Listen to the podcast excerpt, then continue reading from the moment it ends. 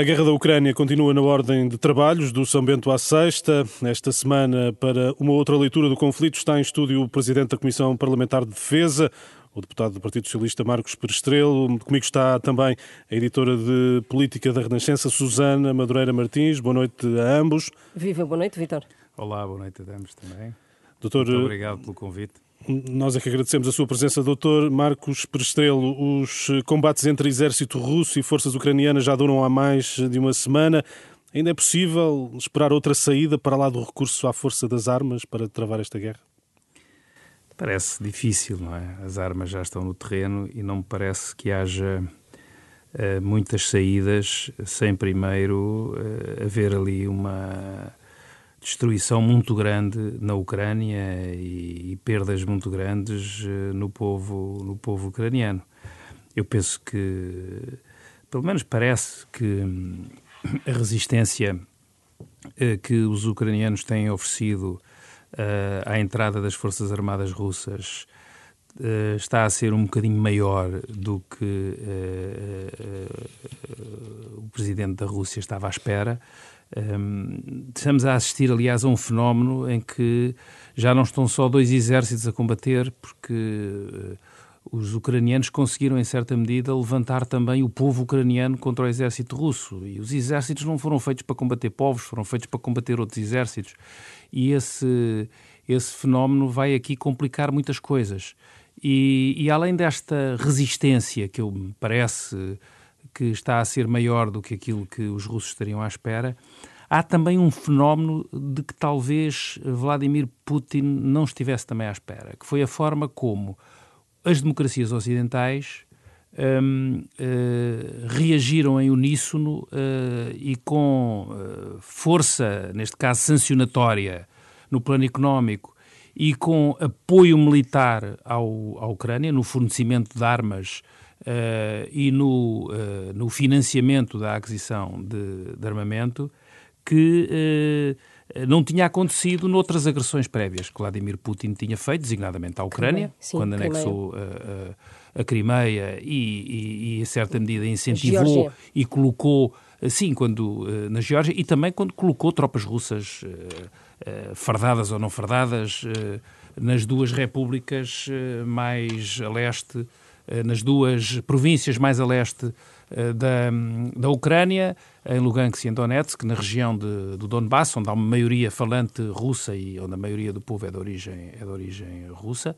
E em 2014 houve ali vários problemas e até hoje uh, tem havido uh, uh, presença russa nessa, nessa área. A verdade é que não houve reações sérias das democracias ocidentais a essas agressões. Houve umas sanções que foram pouco mais do que, do que simbólicas. E desta vez as coisas não foram assim.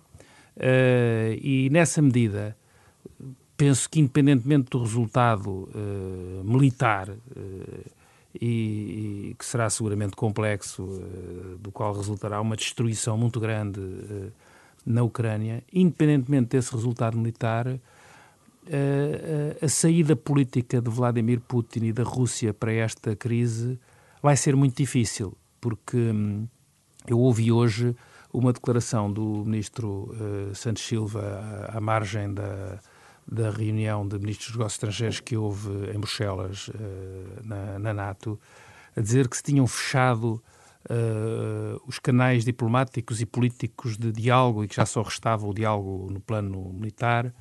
Isso deixou muito preocupado, porque um, apesar de tudo e, de, e desse diálogo não ter sido propriamente frutífero, até ontem havia um canal de diálogo entre o presidente francês e o presidente uh, uh, russo, e, e, a manutenção de um qualquer canal de diálogo a esse nível é muito importante para que depois, no fim, ou a meio, ou a certa altura, seja possível uh, encontrar saídas e não se deixe.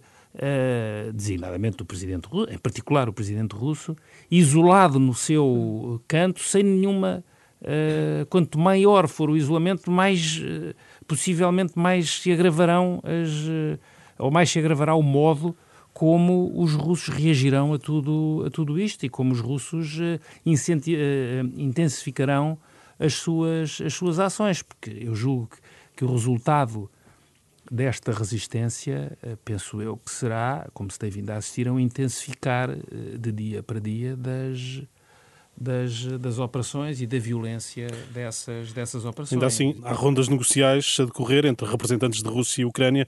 Uh, acredita que não serão suficientes para, para chegar a um cessar-fogo? Sim, essas, essas uh, rondas negociais, eu, eu, eu, tenho visto imagens dessas rondas negociais.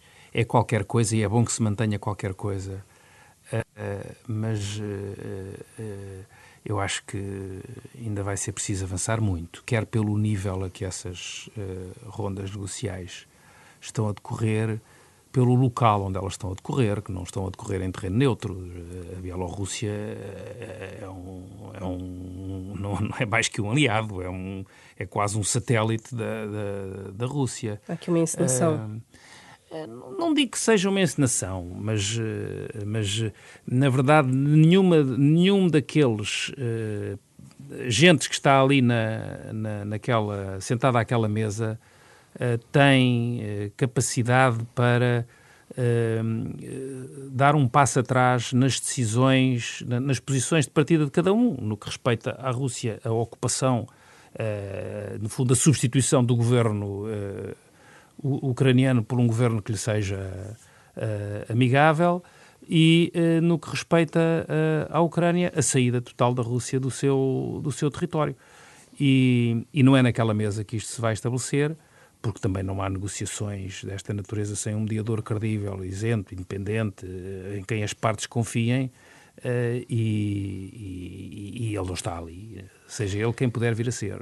Ontem o Presidente da, da República uh, português, Marcelo Rebelo de Sousa, pedia contenção uh, nas posições públicas de, de, responsáveis políticos, não dizendo quais, mas sobretudo após as declarações do Presidente francês Emmanuel Macron, que dizia, após uma reunião com o Presidente Putin, que o pior estaria para vir.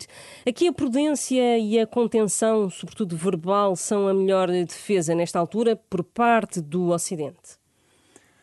Vamos lá ver. Uh, todos os responsáveis políticos uh, da, das democracias ocidentais, eh, eu gosto de ter as democracias ocidentais porque há aqui uh, uma. Também está em causa isso. É? De facto, nós estamos. Temos de um lado um regime autoritário cujos parceiros nesta. ou cujos aliados ou cujos amigos nesta ocasião são praticamente só Estados párias, são cinco Estados que não são recomendáveis. Estamos a falar da Coreia do Norte, da Eritreia, do, da Bielorrússia, da própria Rússia. estamos a falar de Estados que não se pode contar com eles como parceiros fiáveis. E do outro lado estão, estão as democracias que, que que, que é o regime que nós entendemos que é o regime adequado. O que é, aliás, normal, porque estamos perante uma invasão e uma agressão no território de outro Estado. Portanto, os Estados democráticos, naturalmente, estão do lado do, do Estado agredido. Mas os, as democracias ocidentais têm feito questão de sublinhar, e os líderes uh, desses países têm feito questão de sublinhar, que não estão em guerra com a Rússia. a guerra da Rússia é com, com a Ucrânia e a NATO tem deixado claro uh, que não intervirá na, na, na Ucrânia. Na Ucrânia. Uh, por isso é que ficou muito claro que era impossível a NATO corresponder ao pedido do presidente uh, Zelensky, presidente da Ucrânia, e que é um pedido que vários deputados ucranianos também têm feito insistentemente com colegas deputados, por exemplo, eh, comigo, Portugueses. nós uh, temos plataformas Canais comuns. de comunicação. Não, e temos, temos plataformas comuns no plano internacional, onde estamos, na Assembleia Parlamentar da NATO, e eles são parceiros da NATO, não são membros da NATO, mas são parceiros da NATO, e de uh, a NATO criar uma zona de interdição de voo sobre, sobre a Ucrânia. Isso é impossível, porque isso, para fazer isso, eh, era preciso os aviões da NATO entrarem em combate com os aviões eh, russos. russos. E nós não estamos nessa fase. A estratégia que eh, as democracias ocidentais, europeias e da NATO têm adotado, e outros países também já aderiram a essa estratégia, é sobretudo uma estratégia de apoio no fornecimento de material, apoio no fornecimento de bens que sejam necessários, acolhimento dos, dos refugiados, uh, fornecimento de, direto de material, eh, de material de guerra e aplicação de sanções económicas severas à, à, à, Rússia. Eu estou convencido que isso, isso é o que pode ter verdadeiramente efeito sobre uh, Vladimir Putin e o Kremlin, porque a economia russa é uma economia, não é uma economia muito pujante e muito forte. Portanto, a aplicação de sanções económicas uh, e da interdição de pagamentos e recebimentos e uh, economia russa e ao Banco Central Russo uh, provocará, penso eu, forte moça no, no, regime, no regime russo. Outras ações, que não essas, as sanções e outras, poderiam levar a uma, a uma situação limite de ameaça nuclear. Acredita que é para aí que caminhamos, tendo em conta até que eh, nos, nas últimas horas uma central nuclear eh, foi eh, cercada e tomada até pelas forças russas? Uma coisa eu sei, hum, é preciso levar a sério aquilo que o presidente russo tem dito, porque as, as ameaças que ele tem feito têm vindo a concretizá-las. Portanto, eu acho que é preciso levar a sério aquilo que ele tem dito. Mas também era bom uh, que uh, a Europa e a NATO estivessem em condições de fazer com que o presidente russo também levasse a sério aquilo que uh, a Europa e a NATO dizem. Que não fique Portanto, o lado ocidental paralisado. Eu, eu acho que é preciso ter cuidado e atenção a isso. Uma coisa para mim é, é muito clara: mal o conflito começou, um, haverá uma consequência uh, quase instantânea do lado ocidental, dos países da NATO e dos países da União Europeia, uh, que será um, uh, um reforço das capacidades militares de dissuasão do lado ocidental, convencionais e também uh, nucleares. Num momento Aliás, como este, considera pertinente recuperar a ideia da criação de um exército europeu? Eh, não é o mais, eh, isso não é o mais relevante, penso eu. Eu penso que uh, o que é preciso é uh, que os países europeus também se convençam de que têm que garantir a sua própria defesa. Nós, repare, uh, a Alemanha acabou de anunciar que vai fazer um investimento de 100 mil milhões de euros de reforço imediato do seu orçamento de defesa. Estamos a falar de 50 vezes o orçamento de defesa das Forças Armadas do, do Ministério da Defesa Nacional Português, por exemplo.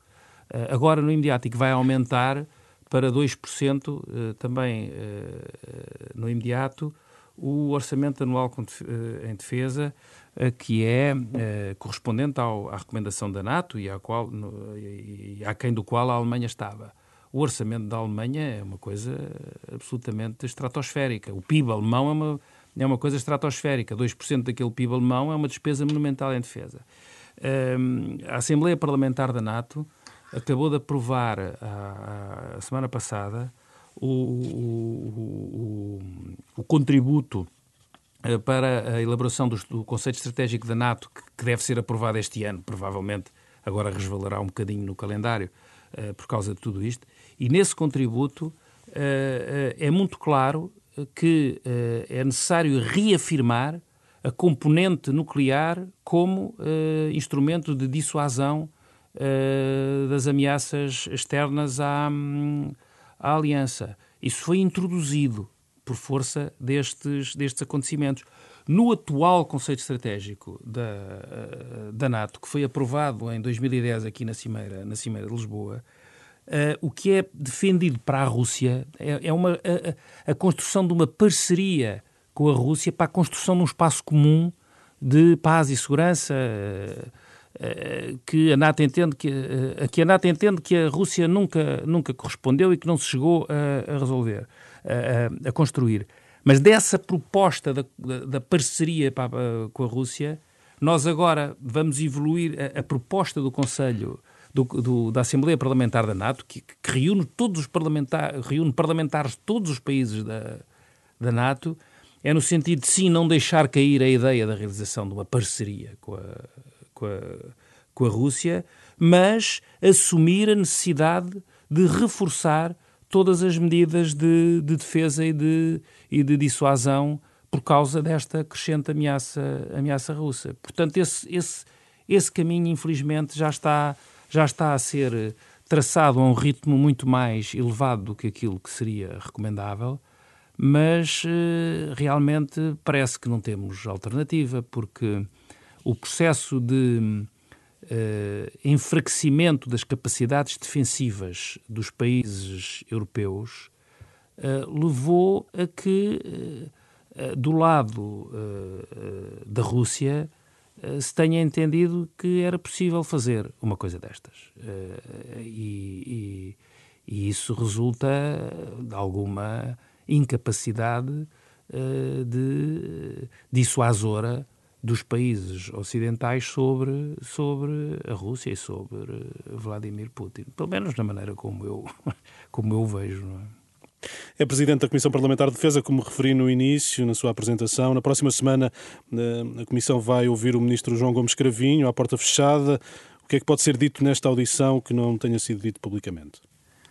Não, eh, vai ser eh, feito aos, aos deputados da Comissão de Defesa uma apresentação, um briefing eh, sobre o ponto de situação no terreno e alguma análise que é feita pelos serviços de informação militar.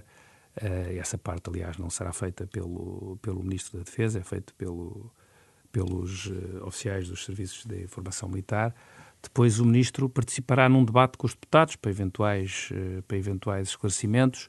O que vai ser dito não sei, eh, mas eh, acho que é importante, apesar da Assembleia estar dissolvida e de, de atenta à excepcionalidade desta circunstância e ao facto de Portugal um, também estar envolvido nesta, nesta, nesta problemática e de provavelmente vir a ser chamado a reforçar a sua presença no, no, leste, no leste da Europa, é importante que uh, os deputados da Comissão de Defesa sejam informados mais pormenorizadamente sobre aquilo que, que se está a passar e a forma como uh, os nossos uh, serviços de inteligência também analisam e, e, e, e, acham que as coisas vão evoluir no, futuro, no futuro. E mesmo com o Parlamento dissolvido, é expectável, por exemplo, que esta Comissão de Defesa, a que está instalada neste momento, se reúna mais vezes até à, à tomada de posse do novo governo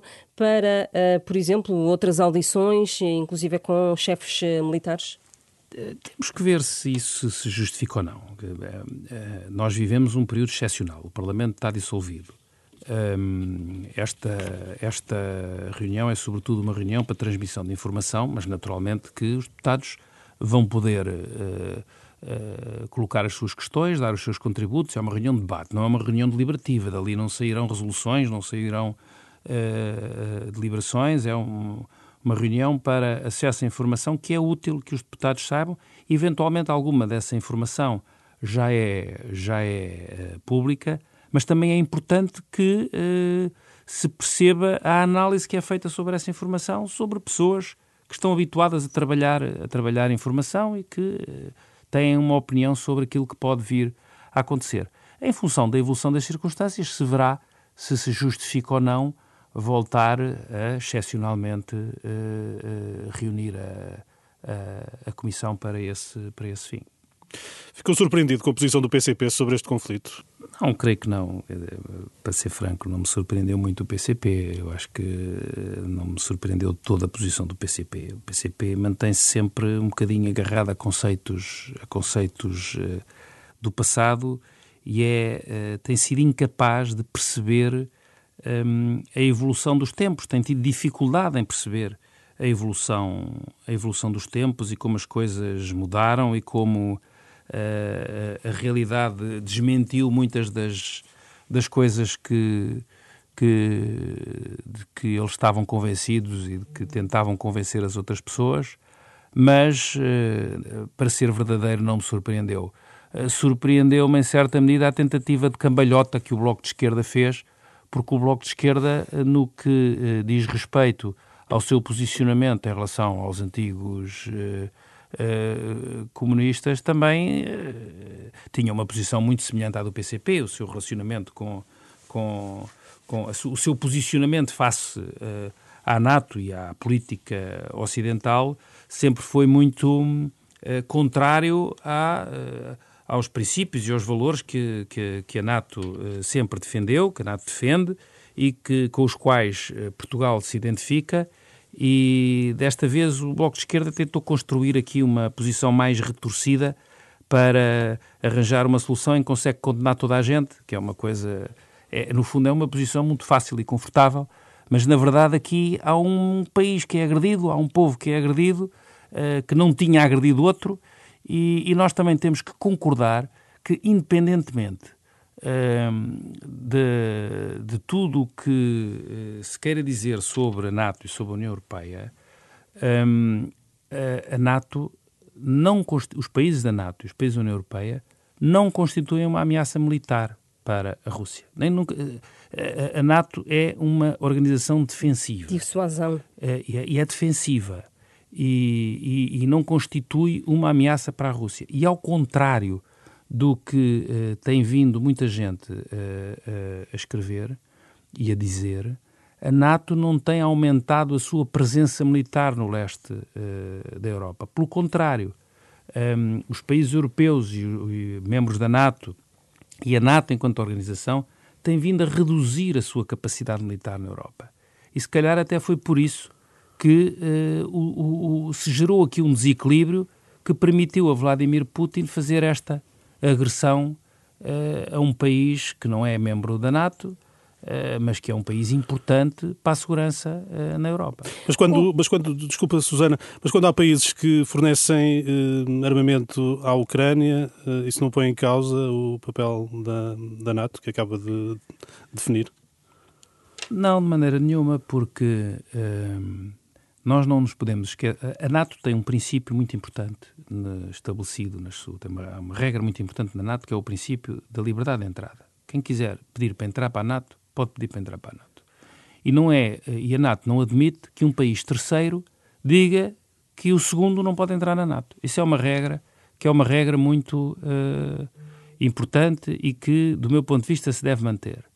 E não podemos aceitar uh, que uh, a Ucrânia, que é um país soberano, não possa decidir sobre o seu próprio, sobre o seu próprio destino. aceitar isso seria distorcer completamente os equilíbrios e desrespeitar de uma forma inaceitável a soberania de um país soberano. Mesmo a tese que uh, o presidente da Rússia uh, veiculou no dia em que anunciou o reconhecimento das, como Estados independentes das duas províncias um, Donetsk leste, e Lugansk. no leste, exatamente, no leste da, da Ucrânia, na região do, do Donbass o discurso que ele faz de fundamentação histórica, de que a Ucrânia e a Rússia eram uma mesma nação, discurso esse, aliás, que se aplica a muitos outros Estados europeus, eh, sobretudo aos, aos, bálticos, que fizeram parte da União Soviética, da União Soviética e alguns, e alguns uh, dos, uh, dos Balcãs que fizeram parte do Império Russo, essa, essa, esse, esse discurso, com esta agressão à Ucrânia, e a forma como a Ucrânia reagiu como povo, uh, parece que está desmentido.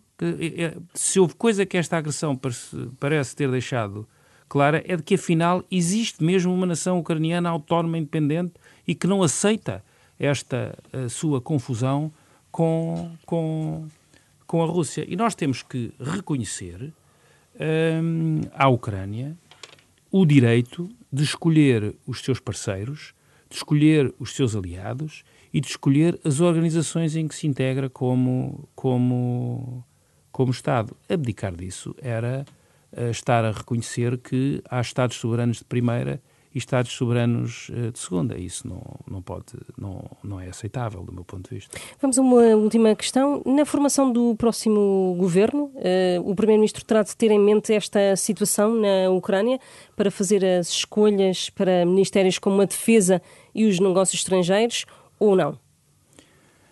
Eu acho que, tem, que, deve ter. Eh, eu acho que, eu acho que o, Primeiro-Ministro, quando uh, fizer as suas, quando tomar as suas decisões e fizer os convites para a formação do governo, tem que ter em conta que nós vivemos uma situação uh, muito particular, muito complexa, Portugal está integrado em duas organizações uh, que estão envolvidas num processo de grande complexidade, a NATO e a União, e a União Europeia. Portugal vai ter que participar neste, neste esforço. Uh, eu penso que Portugal também vai ter que reforçar as suas capacidades de defesa para poder dar um contributo uh, sério para, esta, para este esforço que vai ser pedido. Orçamentais, por exemplo? Designadamente, porque vai, isso vai exigir uh, investimento, porque uh, nós temos capacidade para uh, disponibilizar à Aliança aquilo que está comprometido com a Aliança. Mas depois temos que ter capacidade para sustentar no tempo. Ter que ir além disso. Essa, pode, mesmo aquilo que nós temos para disponibilizar, uma coisa é disponibilizar durante um determinado período, outra coisa é sustentar no tempo essa disponibilidade de, de, de meios navais, aéreos e terrestres. Um, isso tem um custo uh, significativo e um desgaste nos equipamentos e um desgaste uh, nos, nas, nas, pessoas. Portanto, isso uh, gera aqui grandes exigências. Portanto, eu penso que o Primeiro-Ministro está com certeza a ter isso em conta nas opções que, que está a fazer uh, para o próximo governo. E manter estes dois peões, estes dois ministros, uh, por um lado Gomes Cravinho e por outro uh, o, professor Augusto Santos Silva, seria o ideal neste momento? Ou isso... isso eu não sei. Isso eu não sei, isso o Primeiro-Ministro é que tem que saber. O que eu posso dizer do que sei é que quer um, quer outro, são personalidades uh, com uh, capacidade e adequadas para o desempenho destas funções neste, neste, nesta no altura. contexto em que estamos. Do que vejo, do que conheço, das intervenções que têm, que têm feito, penso que são duas personalidades que estão à altura da exigência destas, desta missão que, que têm pela frente. Agora, as opções são não são minhas, são do Primeiro-Ministro e, e, eventualmente, a articulação com, com, com, o Presidente da República. O nosso tempo chega ao fim. Agradeço a sua presença, Dr. Marcos Obrigado, Estrela. Susana, temos encontro marcado para a semana. O São Até Bento para a próxima semana. Até lá. O São Bento à Sexta vai estar disponível no site da Renascença.